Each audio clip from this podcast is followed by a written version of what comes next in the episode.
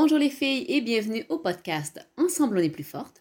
Et aujourd'hui, j'ai envie de te former sur le modèle d'affaires qu'est le MLM. Est-ce que tu connais ton modèle d'affaires? Est-ce que tu sais ce que ça représente?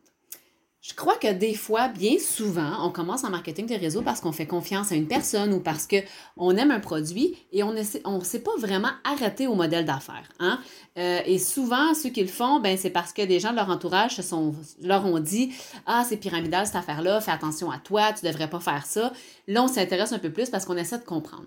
Donc, je vais prendre quelques minutes ici pour te faire un court résumé de c'est quoi le MLM, qu'est-ce que ça représente et pouvoir t'aider toi aussi à probablement croire davantage dans le modèle d'affaires. Parce que si tu crois vraiment en, ce modèle d'affaires-là, ça va être plus facile pour toi de prospecter euh, parce que tu vas réaliser que tu as quelque chose d'extraordinaire à offrir plutôt que d'avoir l'impression de demander aux gens de t'encourager. Hein.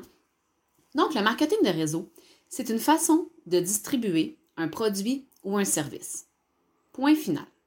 C'est une façon différente de ce qu'on connaît en magasin. Hein, quand vous allez en grande surface, dans les boutiques, euh, pour acheter quelque chose, eh bien, il y a une chaîne de montage qui est là. Il y a, euh, bon, il y a celui qui a créé le produit, hein, le, fournisseur principal. Ensuite de ça, bon, ben, il va y avoir tout le volet entreposage. Donc, la personne va avoir créé les produits, va l'avoir mis dans un entreposage. Ensuite de ça, il va y avoir eu euh, tout le marketing, toute la publicité qui va être fait dans les, dans les journaux, à la télé, sur le web. Donc, tout le volet publicité. Finalement, il va y avoir le commerçant, donc la personne chez qui toi tu vas acheter le produit, hein, qui va être là et qui va avoir le produit sur ses tablettes pour que finalement le, euh, client puisse l'acheter. Si le client achète en ligne, ben c'est sûr qu'il y a plein d'intermédiaires qui n'est pas là. Il n'y aura pas nécessairement de détaillant, quoique c'est bien possible que tu achètes en ligne d'un détaillant, mais vous voyez, c'est un peu la même chose, c'est juste que plutôt que d'aller dans un magasin, on va aller en ligne. Donc ça, c'est un système qui fonctionne très bien depuis de nombreuses années, qui est un système plus traditionnel pour acheminer un produit ou un service. Mais le marketing de réseau, souvent on va l'appeler la vente directe, juste parce qu'il y a moins d'intermédiaires. Il n'y aura jamais de détaillants. Normalement, les produits en marketing de réseau, euh, je dis bien normalement parce que j'ai déjà vu des exceptions, mais normalement, ils ne peuvent pas se trouver sur des, sur des tablettes dans un magasin. Normalement, il n'y a pas ça. Et normalement, il n'y aura pas de publicité qui va être faite à la télé, à la radio, tout ça sur les produits en marketing de réseau, parce que le volet marketing revient aux conseillères, tout simplement. Donc, quand quelqu'un te challenge à savoir Ah, ben c'est pas pyramidal cette affaire-là, c'est juste de réaliser que non. Parce que pyramidal, c'est illégal. Et c'est quelque chose que moi, je disais souvent quand on me challengeait à savoir si ce que je faisais était illégal, était pyramidal. Ben, ce que je disais, c'est ben non, pyramidal, c'est illégal. Et là, je laissais les gens revenir vers moi avec la suite de leurs idées. Donc, quand les gens, justement, nous, disent, ben oui, justement, c'est ce que je veux dire, c'est pas illégal, tout ça, ben c'est de leur rappeler que tant qu'il y a un produit ou un vrai service, il hein, faut faire attention pour que ce soit un vrai service, mais dès qu'on a un produit physique à vendre, ça vient légaliser la patente.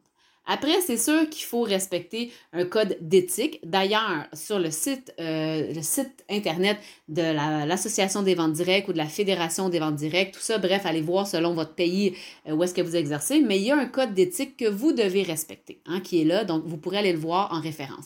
Donc, c'est régi.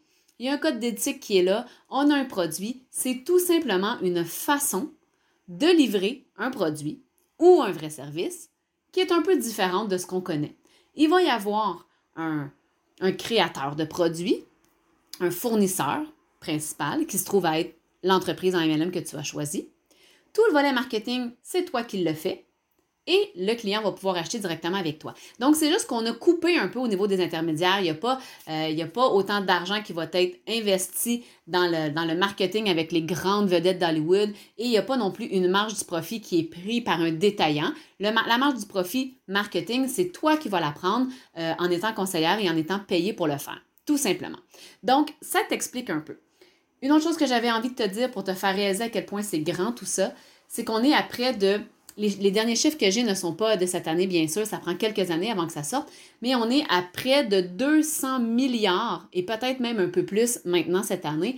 On est à probablement plus de 200 milliards de dollars de ventes annuel sur tout le globe si on prend toutes les entreprises en marketing de réseau. C'est la deuxième industrie la plus grande au monde après celle du sexe parce qu'on le sait, euh, l'industrie la plus payante au monde est depuis des années et va probablement rester euh, le sexe. Mais après ça, c'est le modèle d'affaires du marketing de réseau.